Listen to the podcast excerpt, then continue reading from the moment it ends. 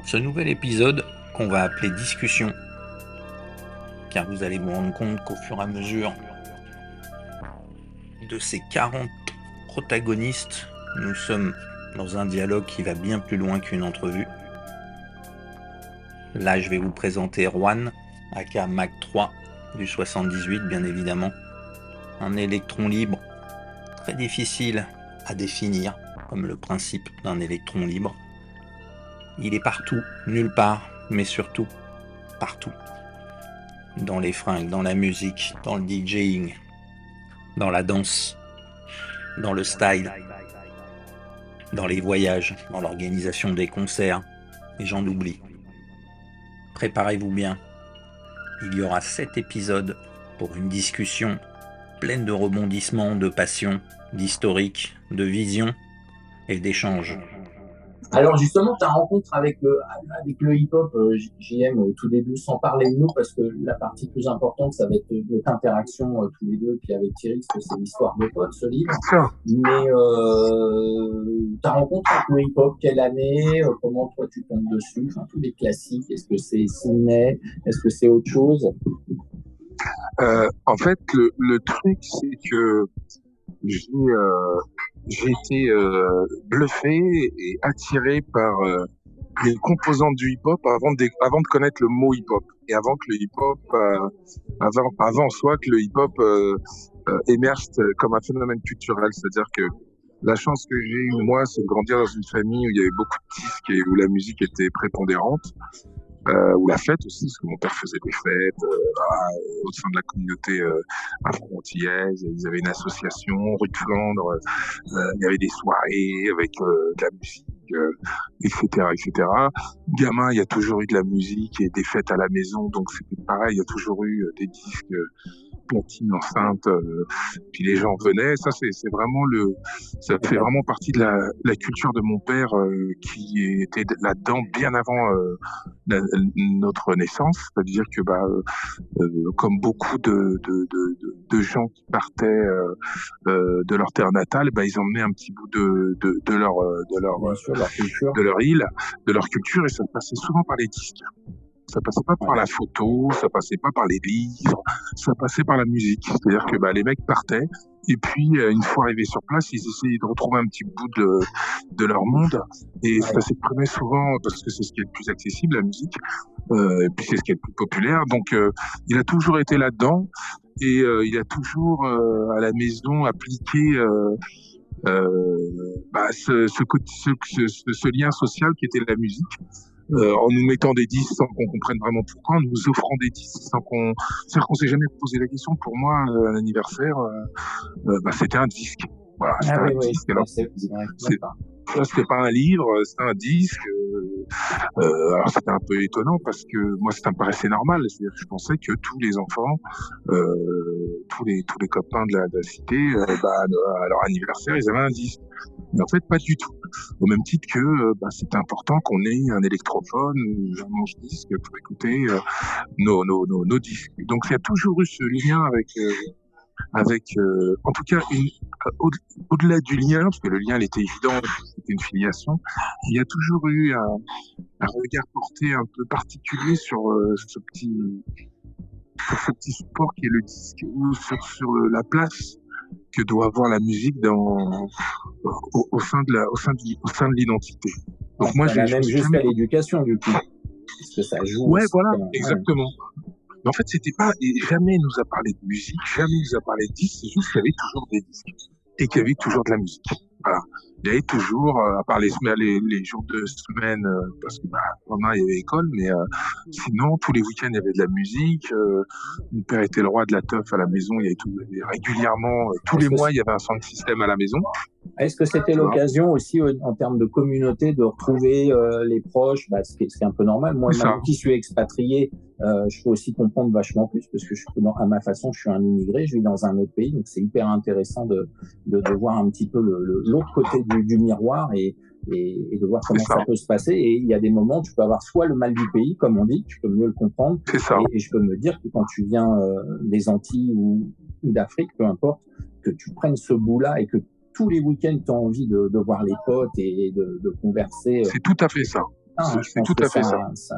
permet de tenir euh, dans des environnements où souvent les parents, euh, je, je connais pas bien l'histoire de tes parents, même si je te connais depuis longtemps, mais parfois des boulots qui n'étaient pas toujours faciles que les Français ne voulaient pas faire, souvent d'ailleurs, on oublie de le dire, bon, ça, se dit un peu plus en ce moment quand même, mais c'est toujours, ils ont du mal à... On parle de la Deuxième Guerre mondiale, il fallait reconstruire le pays, non, il y a eu après, il y a eu après, il fallait, les mecs voulaient pas ramasser les poubelles quand même, hein, faut bien le dire. C'est ça. Donc euh, les boulots n'étaient pas faciles. Donc euh, ouais, je comprends le. Donc du coup, ça t'a baigné dans un univers musique avec le support du vinyle omniprésent? Omniprésent. Alors il y avait alors la musique.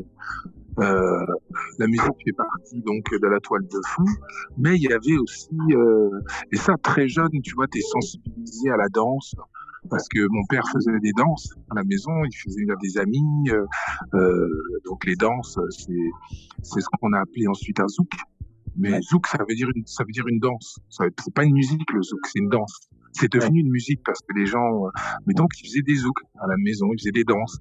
Et, euh, et donc il y avait bien évidemment euh, tous ces adultes et il y avait qui allait de pair la musique, la danse. C'est-à-dire que euh, moi les premiers ronds et les premiers pas de danse que j'ai vus, ça devait être, enfin dont j'ai souvenir, c'est peut-être en peut-être en 75, tu vois, où, vraiment il y avait euh, le cercle avec euh, bah, le soir les invités, ils avaient des souliers pour certains des souliers vernis, des trois pièces, la coupe qui avait pas qui passait, donc il y avait esthétiquement très petit on a été sensibilisé à cette, euh, cette dimension euh, très particulière, peut-être même euh, qui faisait partie de l'identité, que moi je n'associais pas du tout à la, à la culture noire. Je pensais que c'était, c'était comme ça. Pour moi, c'est, je pensais que tout le monde était comme ça et que tout le monde s'habillait avec des costumes à carreaux, des pompes vernis, que tout le monde avait des chaînes en or avec les chemises ouvertes, que tout le monde écoutait James Brown ou Nina Simone.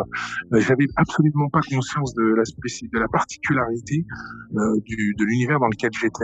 Et c'est ce qui l'a rendu d'autant plus, euh, parce que ça n'a jamais été forcé, il n'y a jamais eu de contrainte. Donc, tu es comme une éponge.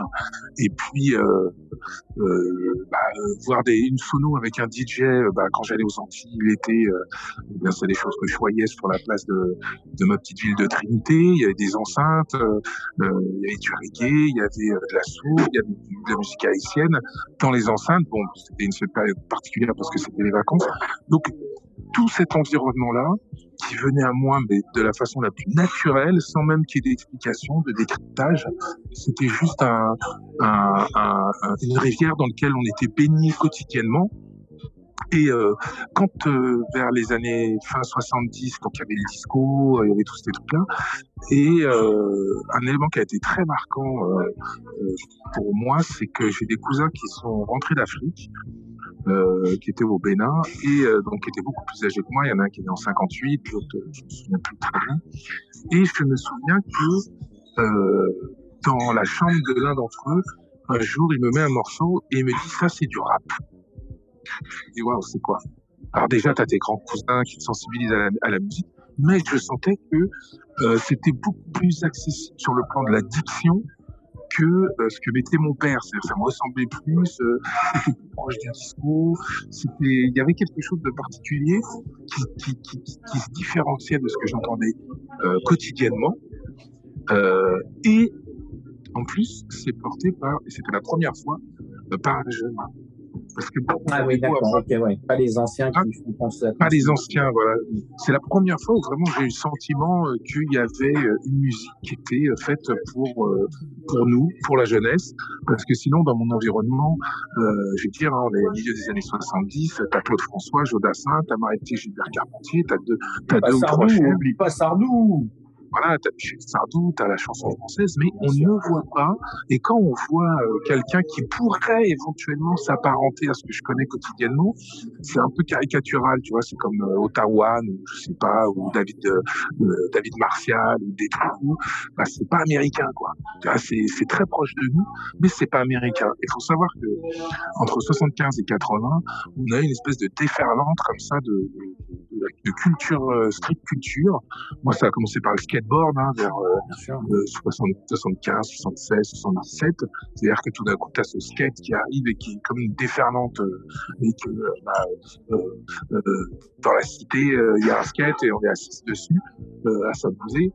T'as le casque, t'as les lumières, t'as les coudières. Ça, de ce côté-là, moi, mes parents, la culture américaine, en tout cas mon père, il a toujours été un donf dedans. Quoi. Ça a toujours été un mec. Euh, il fallait qu'il y ait de la culture américaine. Euh, il aimait l'Amérique parce que je pense que maintenant, avec le recul, c'est pas l'Amérique qu'il aimait, c'est la culture noire américaine. Parce qu'en plus, il mettait disque jockey, il mettait euh, tout ce qui était musique à la mode à l'époque.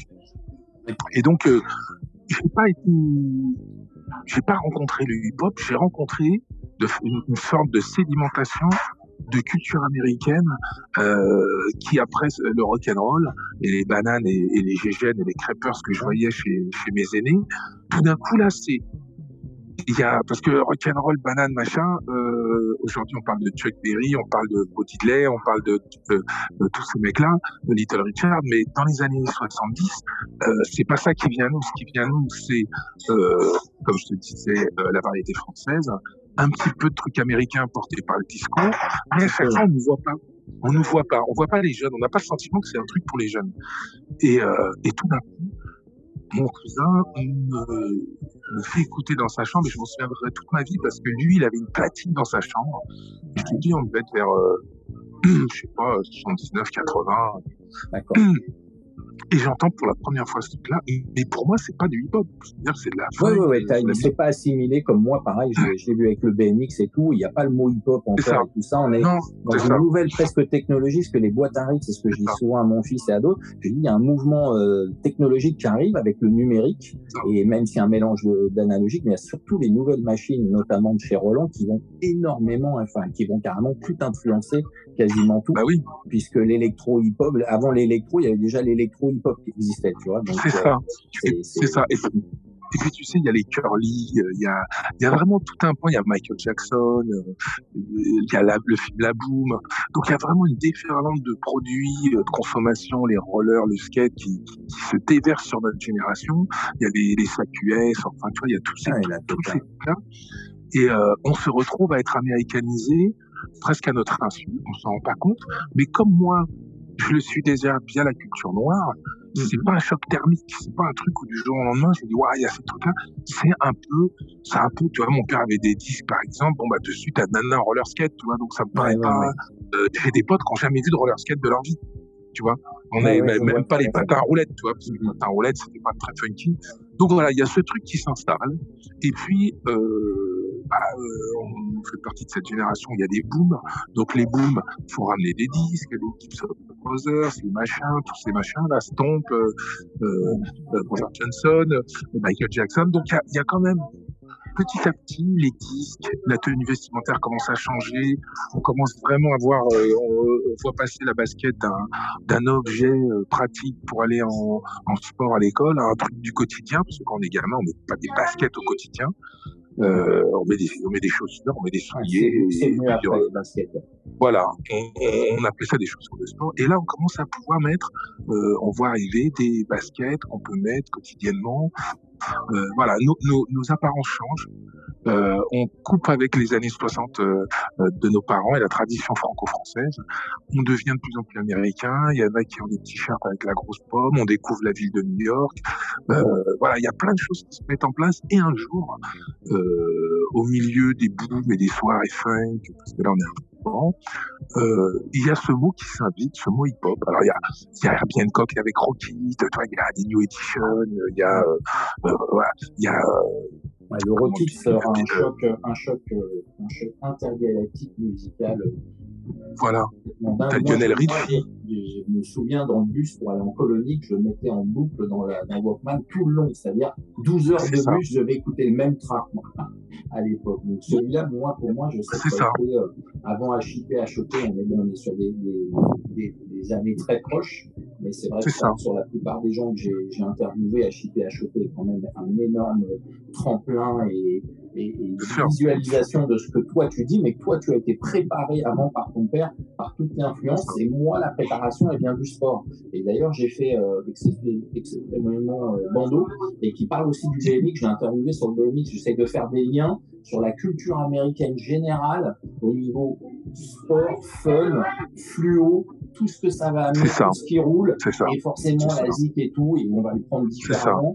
Le livre est un petit peu aussi là-dessus, tu verras, il y a, il y a, ces, il y a ces grandes histoires qui sont assez rigolos et qu'on oublie un peu parce que souvent euh, on parle d'HIP à choper, qui est absolument hyper important, mais il y a d'autres personnes dont tu fais partie aussi, euh, où il y a cette préparation, là je la connaissais pas à ce point-là, ta préparation, qui paraît vachement plus fluide. Bah, je vais donner un exemple, Rockit, c'est un cadeau, je me souviens, euh, alors j'ai eu un petit rappel de mémoire, je me souviens non, mais j'ai un rappel de mémoire, c'est qu'à l'intérieur de mes disques, euh, il y a écrit la même phrase, joyeux anniversaire. C'est-à-dire qu'on requitte euh, euh, euh, Lime, euh, Clear, tout ça, c'est des disques que j'avais pour mon anniversaire. Alors les premiers 45 tours, c'était les Musical Youth, mais les, les New Edition, etc. Donc c'était à chaque fois les, pour mes anniversaires. Donc je dis visuellement, donc l'essence, la vie euh, et Louis étaient déjà préparés à ça. Et je t'avouerai que quand l'émission hip hop arrive, euh, on est déjà pratiquement, euh, on est pratiquement conditionné parce qu'on on a déjà été au, Bataclan les après-midi où on comprend qu'il y a une culture noire. On, a déjà les booms euh, un peu partout, les soirées au Muro, à Mantes, à Poissy, euh, dans les MJC, il y a des, il booms l'après-midi. On est déjà dans la culture des discothèques l'après-midi. C'est-à-dire qu'on a déjà été euh, pendant des années à la Majo, on on allait déjà à la Scala, on allait au, au, au, Rock Café. Euh, C'est-à-dire que depuis 81, où il y a eu l'émergence des premières radios libres, on était déjà euh, préparé pour euh, pour accueillir le hip-hop en fait, parce qu'on avait déjà été vachement irrigué par euh, par tout, par cette matière qui serait euh, des années plus tard euh, réunis sous le qualificatif de culture hip-hop. On était déjà prêts, on avait déjà, euh, enfin moi j'avais déjà couru derrière les les, les Nike euh, euh, et c'était les élites bleu fluo et jaune fluo, on était déjà dans les bandeaux, on avait déjà eu Yannick Noir, c'est-à-dire qu'on avait déjà, c'était parfait. Et c'est pour ça que quand euh, euh, HPHOP arrive, donc on a 16 ans, euh, on est complètement euh, prêt pour euh, accepter l'idée que tout ce qu'on consomme quotidiennement, parce que quand tu es au collège, enfin moi, quand HPHP arrive, je suis au lycée déjà. Tu vois, donc il y a des new wave euh, depuis longtemps. Il y a, y a, des vrais courants musicaux. J'ai des potes ouais. qui écoutent du heavy metal, des potes qui écoutent de la new wave, des potes qui écoutent que du reggae, des potes qui écoutent que euh, du euh, Hubert Félix Tiefen ou des trucs comme ça, de la chanson française. Et, et tous les loups donc, vont avec les écoutes. C'est ce que je dis à mon fils. Exactement. Je souvent de mon fils hein, dans exactement. le livre vous m'excuserez si, si, on ne coupe pas ce passage, mais le mec il dit il parle que son Mais c'est important de dire aux enfants que chaque style correspondait à une, à une visualisation de ce qu'on voulait représenter par rapport à ce qu'on écoute. Et aujourd'hui, cette mondialisation efface quand même énormément ça. Donc, bah, on parle comme des vieux, parce que euh, l'autre écoutait du Cure, machin, bah, tu pouvais le reconnaître. Il y avait les clans et c'était comme ça. Donc, il y avait quand même parce que c'était plus c'était plus que du look, c'était un mode de vie, c'était un lifestyle. Quand tu étais New Wave, tu avais une littérature qui allait avec, une musique, un look, un maquillage, des lieux prépondérants où tu te retrouvais, où tu allais.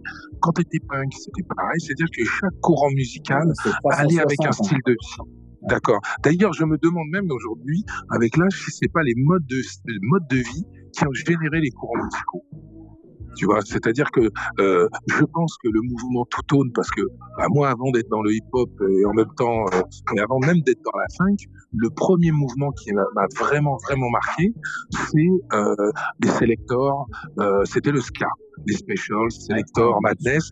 Je trouvais que ce truc où tu voyais pour la première fois des noirs, des blancs, avec des lunettes de soleil, des chapeaux et des, des looks euh, costards pas possible. Et puis il y a un truc qu'il faut aussi comprendre, c'est que on fait partie d'une génération, on a eu la chance de voir arriver, je ne sais pas si c'est les premiers, mais se, se, se généraliser euh, ce qu'on appelait les voyages euh, à l'étranger. Les voyages linguistiques avec le collège, avec les écoles ou autres, euh, les cours. C'est-à-dire qu'on allait en Angleterre, et en Angleterre, là, on était plongé dans un monde où il y avait vraiment des et elles étaient très marquées, les punks, euh, etc. Donc, si tu, si tu prends tous ces trucs-là, moi je me souviens, je crois que mon premier voyage, ça a dû être en 79 en Angleterre, euh, même avant, même avant 79. Ouais, 79. Avec l'école, on avait des correspondants. Pareil pour l'Espagne.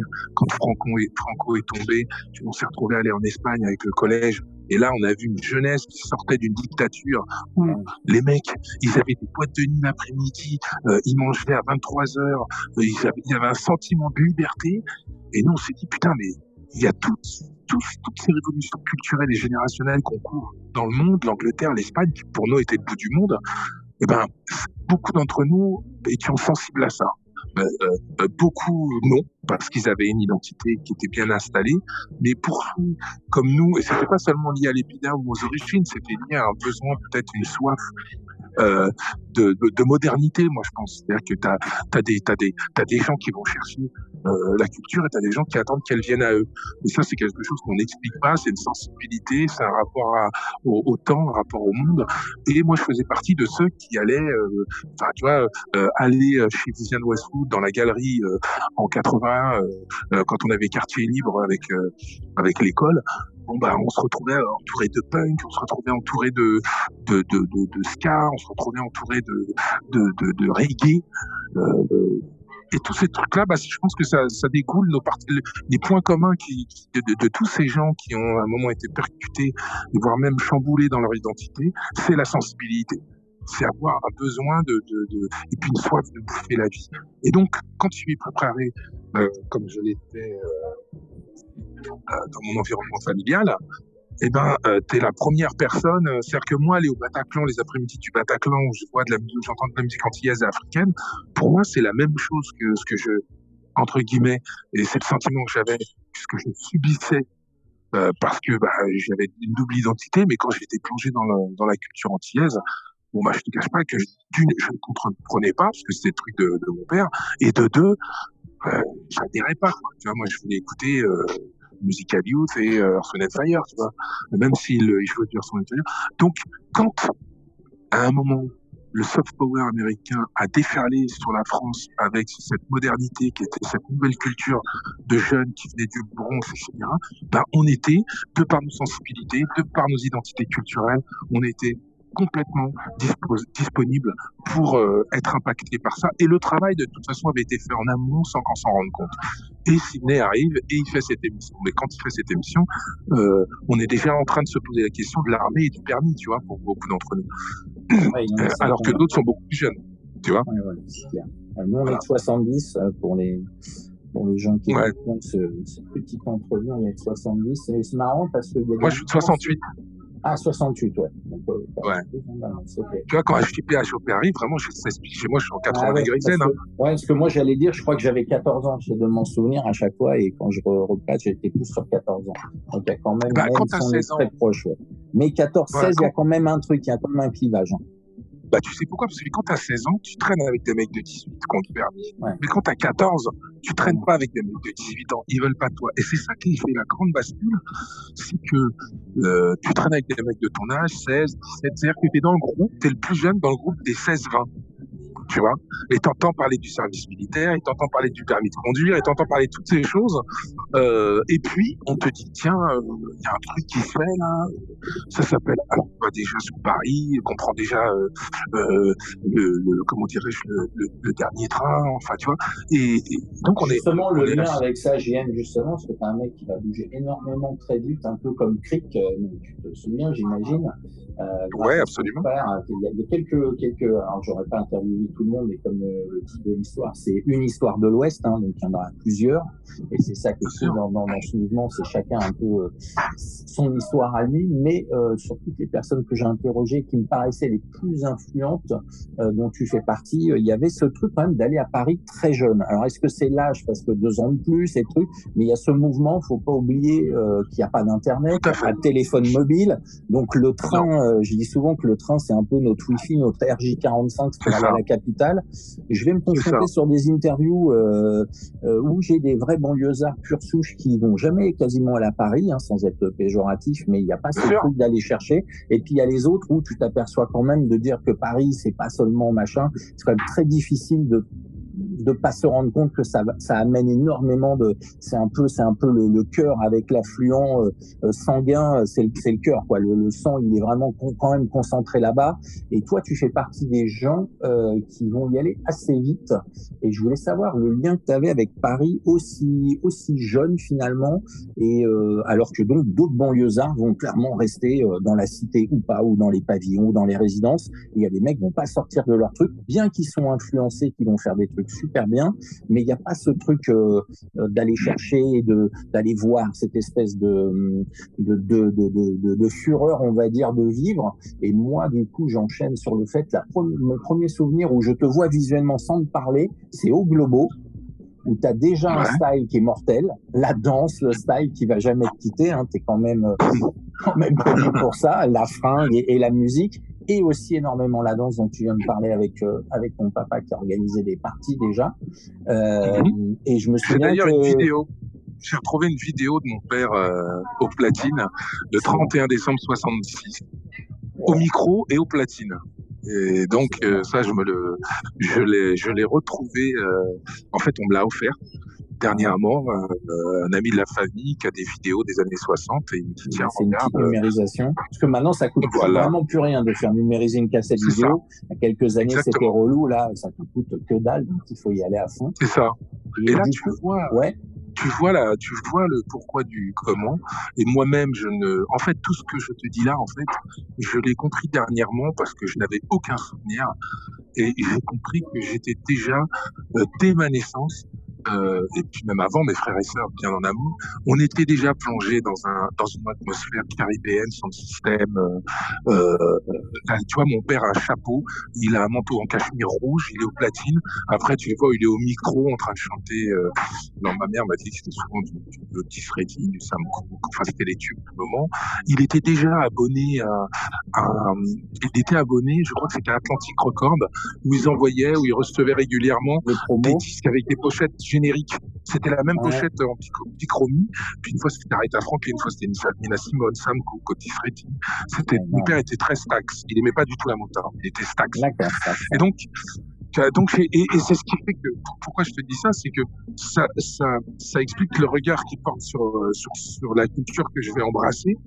Et très jeune, par exemple, quand le film La Boue sort, comme on est déjà dans le roller et dans le skate, on... alors moi j'ai la chance de descendre pratiquement deux fois par mois le week-end parce qu'il y a des soirées antillaises et que bah, nous les gosses on n'a pas le choix, on doit suivre au point qu'on dort dans les bagnoles, on dort euh, sous les bancs, sous les tables euh, et tout le monde danse jusqu'à l'aube. Donc j'étais déjà habitué à ces à, à, des à des parties, à des danses comme je disais, on fait une danse samedi et ce qui fait que vers 80 euh, à peu près, eh bien euh, c'est absolument pas dérangeant pour mon père euh, euh, en début de, repas chez des amis euh, qu'on dise bon bah on sort, on revient. Et puis bah ce qu'on faisait, dès, dès, je me souviens parce que quand il y a eu la fête pour l'arrivée de Mitterrand, bah on s'est barré. bah comme on n'était pas très loin de la gare de Chanteloup, eh bien, hop, on montait dans le train avec un ou deux potes dont les parents étaient en train de s'éclater à table. On prenait le train, on allait à Paris. Euh, on allait sur les champs, on allait au Trocadéro voir des mecs faire du roller, et on revenait avec le, le train, et les parents ne s'en étaient jamais rendus compte. En tout cas, c'est ce qu'on croyait, parce que ma mère me dit aujourd'hui qu'ils savaient très bien.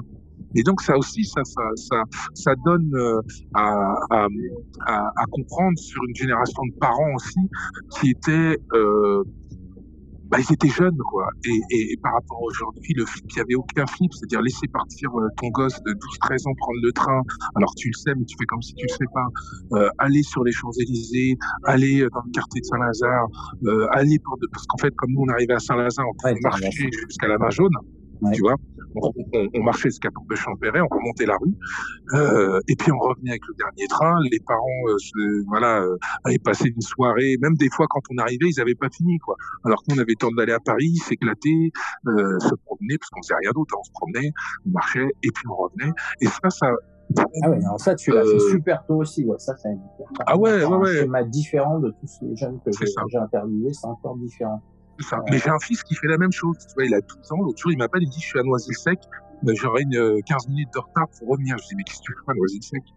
Euh, Tu vois, c'est-à-dire que dans l'absolu, euh, si si tu sens qu'il y a une possibilité déjà dans la cellule familiale de te, de te laisser libre, ça facilite les choses. Donc l'identité culturelle antillaise plus la confiance ou cette espèce de truc peut-être un peu dingue de parents qui te laissent faire un petit peu ce que tu veux.